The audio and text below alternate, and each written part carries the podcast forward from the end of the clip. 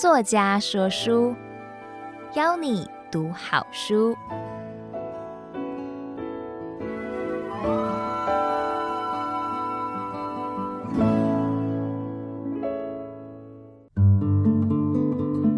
您好，欢迎收听由爱播听书 FM 制作的书斋音频。作家说书，我是蓝如英，大家都叫我蓝老师。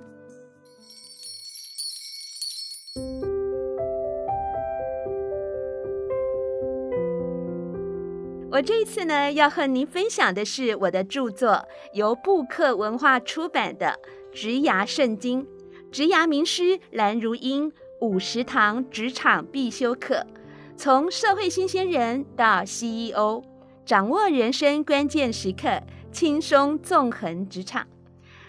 我先来做一个自我介绍。我目前呢是乐生涯管理顾问中心的执行长，也是环宇广播电台蓝老师生涯学堂的节目主持人，劳动部共通核心职能讲师，教育部竹苗青年自工中心的业师，也在国立清华大学担任职涯咨询师。一个人的职场就是一个人的职业生涯好长。以五十八岁哦，减掉你现在的年纪，就是你的职牙长度。为什么要用五十八岁来算呢？因为五十八岁是台湾民众平均实际的退休年纪。如果你用法定的退休年纪六十五岁来算，职牙是不是更长了呢？在这么长的职涯上啊，一定有很多值得我们超前部署和学习的地方。这就是我为什么要写《职涯圣经》的原因喽。《职涯圣经》的“胜”是胜利的“胜”。在职涯的路上，重要的不是胜过别人，你知道是要胜过谁吗？对，胜过自己，而且要战胜困难。所以这本书可以终结你的迷惘。消除你的害怕，给你满满的正能量。《职涯圣经》这本书呢，分成四个章节，分别是职涯迷惘期。你是不是不知道自己要做什么工作，也不知道你这份工作父母会支持吗？还是学了这个科系毕业后到底要做什么好？职涯迷惘期呢，就是在解答这方面的问题。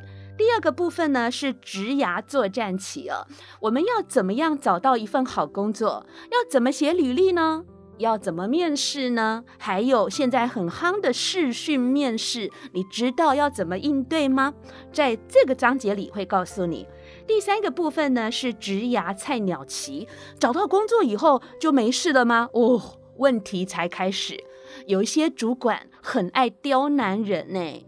有一些同事很讨厌呢，还有要不要兼差、斜杠？第一份工作要做多久？这些都是菜鸟们哦最困扰的事情了。在这个篇章呢，我会告诉你。最后一个篇章呢，叫做职涯老鸟期啊。到了职涯老鸟，哎，问题啊也挺复杂的哦。有一天主管说要 promote 你了，那你想当主管吗？怎么样当一个好主管呢？还有人生的下半场，你要怎么走？这些都是职涯老鸟期哦，常见的一些问题。接下来，呃，我来挑选书中的几个问题跟大家分享。这本书中呢，我一共收集了五十个我在演讲中最常被问到的问题。那首先，我来跟大家聊聊这一题哦，就是不太了解自己。怎么找工作呢？茫然迷惘，其实是很多大学生哦共通的问题。生涯规划到底什么叫做生涯规划？我这边要告诉你，其实生涯规划可以简化成六个字，哪六个字呢？知己、知彼，还有抉择。我再说一次，知己、知彼，还有抉择。知己其实是最重要的基础。因为呢，你如果不了解自己，怎么知道自己要走往哪里去呢？那这边告诉你有几个角度啊，你可以来了解你自己。第一个就是兴趣，想想你你自己有什么兴趣呢？再来是能力，读书读了这个科系，但是你具备了能力了吗？还有性格，你比较外向还比较内向？还有价值观，你在职场上最重视什么？像我，我就蛮重视自由的。那我蛮幸运的，我过去一直做媒体工作，其实还蛮自由。如果叫我去打卡上班，我看了肯定要了我的命啊！所以，兴趣、能力、性格、价值观，这些是你要去思考一下啊，你到底是怎么样的一个人？那呃，以我来说，我的兴趣是阅读，就是看书、唱歌，还有演讲。你可能哦听过长辈会这样说哦，兴趣能当饭吃啊。哎，幸运的是哦，我在三十八岁以后哦，演讲就是我的兴趣，成为我的工作了。这也是我想鼓励你的地方。那在我职涯辅导的过程当中哦，我曾经哦遇过一个国立大学，他是学光电了，光电研究所的男生了，他来找我，他跟我说啊，老师，我对光电没有什么兴趣。哎，每次我听到学生这样说，我心中哦就会觉得好可惜哦。如果你没有兴趣，你干嘛又读到研究所，对不对？为什么不去找一个你有兴趣的去读呢？这位研究生呢，他就跟我说：“老师，但是我对弹吉他有兴趣，有没有可能靠弹吉他工作呢？”哦，经过一番的了解呢，我终于知道啊，这个孩子啊，他。是在大学以后才接触吉他的，而且没有参加任何的这个吉他的比赛哦，也没有从小也没有音乐的底子哦，所以我初步判断呢，他的吉他的功力哦，应该是比较偏向一般般。那我就请他说，哎，你下一次啊咨询的时候，你把吉他带来，弹给老师听听看。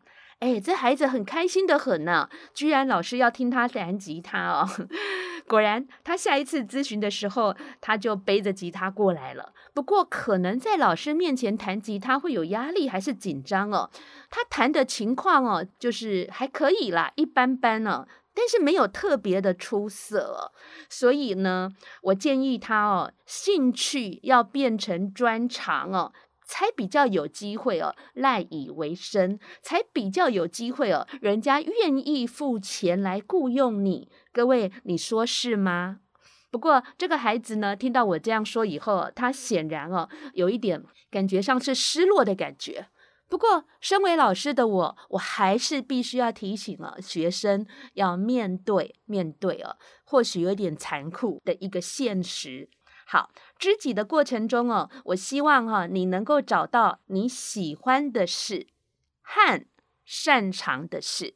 从刚那个个案当中，喜欢很重要，擅长也很重要。喜欢是你的兴趣，兴趣会让你产生热情；擅长是你的能力，能力才会积累出专业。我认为在职场上有热情、有专业哦，没有行不通的道理哦。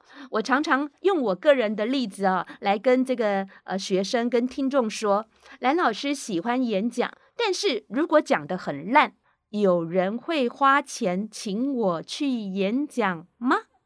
当然，答案是不会的哦。所以。各位，如果您还是大学生，我建议你要好好管理一下手机使用的时间，多花一点时间呢跟自己对话，也花一点时间去发展你的兴趣，更要花一点时间好好学习你的专业哦。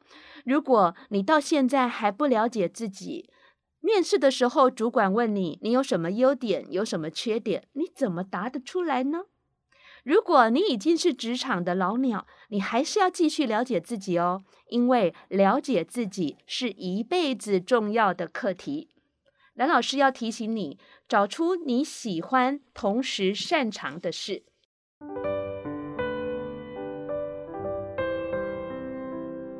第二题呢，我想要跟大家来聊的是，怎么样提升求职的成功几率哦。二零二零年求职毕业季碰上了严重的疫情，号称为史上最严峻的夏天。二零二零年和二零二一年这两年哦，真的很难找工作。根据人力银行的统计哦，有八成六的社会新鲜人担心自己找不到工作，出现了求职焦虑。求职焦虑排行榜上面有名的，包括了不会写自传、缺乏专业证照或技巧、外语能力不强，还有缺乏实务经验。怎么样提升求职成功率哦？蓝老师有几个重点要赶快告诉你哦。第一个重点就是要明确职缺投履历，找工作方向非常的重要。你要想想你要做什么工作，这个工作的职缺必须要明确，千万不要什么职缺都投，这样公司会觉得你在乱枪打鸟。找到方向真的是非常非常重要的一件事情。第二个是调整对薪资的期待。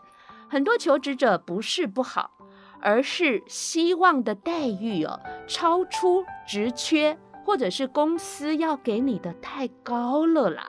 所以我要告诉你，要找工作前，你要对这一个职缺、这一个行业的薪资要做过研究，也就是要做功课啦。好，第三个重点是具备良好的工作态度。态度一直是职场上非常重视的一个部分哦，所以求职者你在履历表还有在面试过程中，怎么样展现态度很重要。你想想看，你去面试的时候，人家跟你约好十点，你却迟到了，你觉得主管心里会怎么想？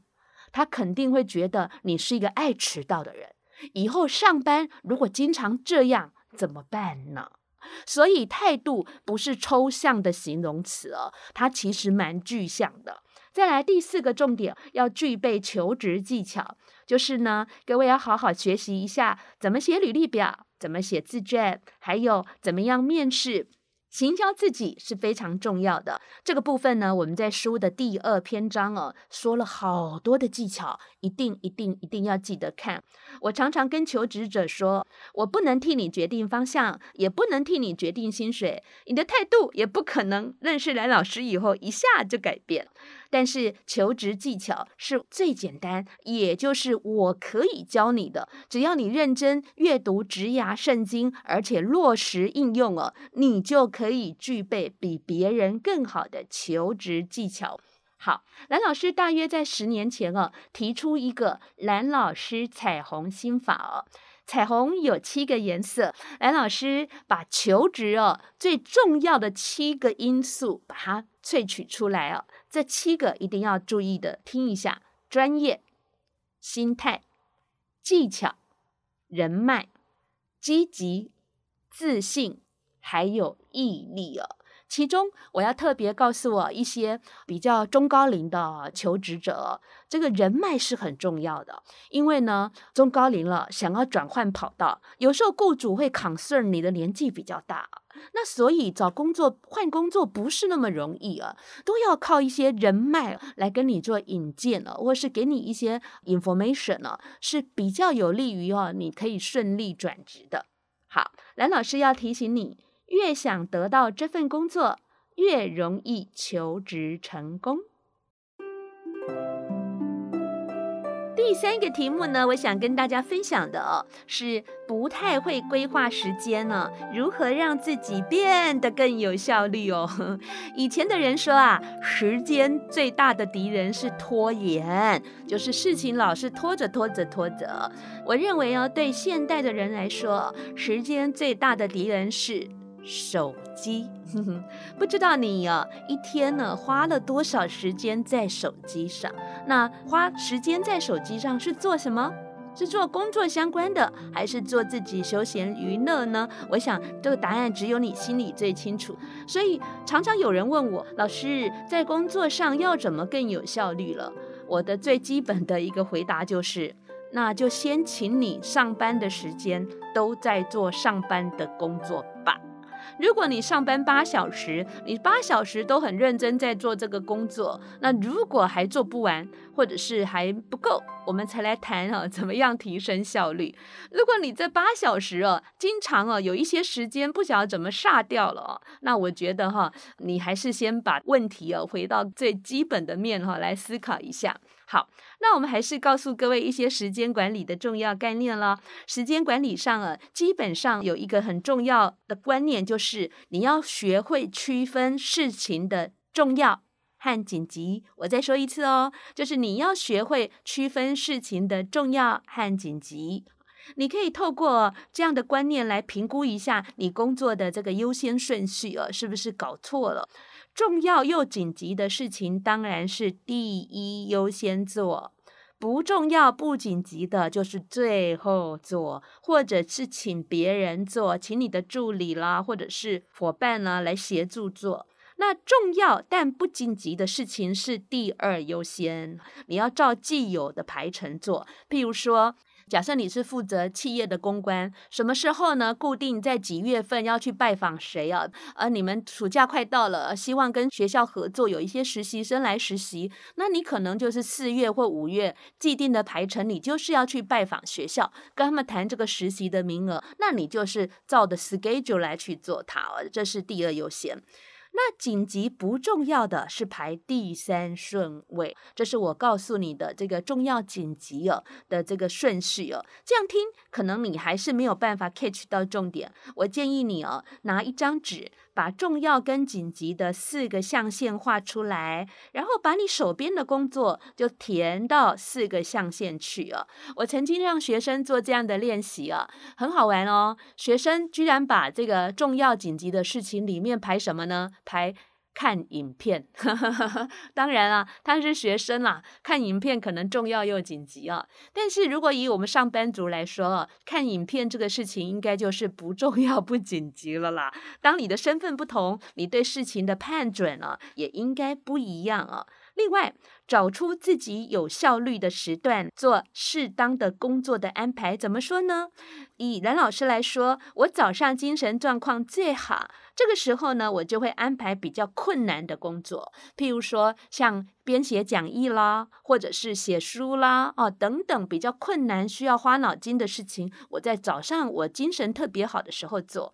那中午吃饱饭后，我精神比较不好，我干嘛呢？我可能就回回信啊，因为回信比较琐碎嘛，哈，或者是走动一下，哈，呃，如果是我在家，我就会去晾晾衣服啦，这就是我精神比较不好的时候去做的事情。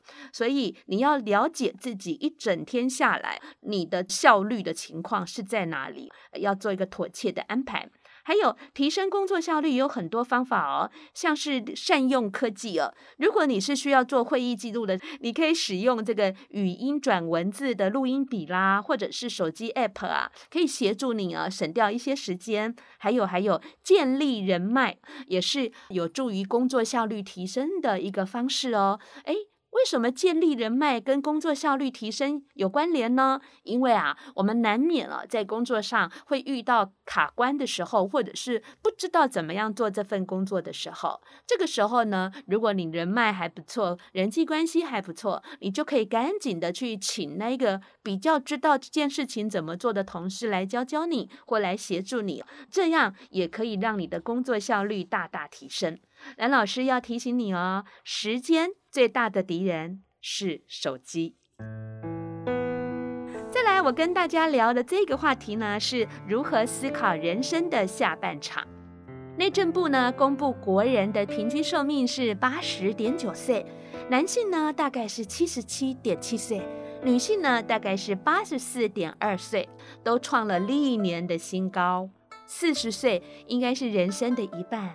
在生涯理论上，也有中年危机这样的说法。危机哦，不见得完全是病态的，有优点也有缺点了，可能带来许多情绪上的不安和痛苦，但是也有可能呃形成更好的呃生命形态或者是生命的结构哦。不少人问我怎么思考人生下半场，我分享一下我自己亲身的经验。我三十七岁的时候，在一家研究机构上班。我的小孩呢，分别是七岁和五岁。呃，生活算是安定了，工作也算是平顺了。不过，我内心哦，突然出现了一些大灾问。在我三十七岁的时候，我开始问我自己：蓝如英，人生的下半场你要怎么过？蓝如英，工作对你除了赚钱，你还在意什么？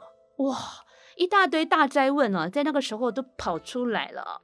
那我把这些哦心路历程哦的自我对话都写在这个书里面啊，留给大家去看。我那时候还写了一张 SWOT 分析表，我写出我自己的优势、劣势、机会还有威胁。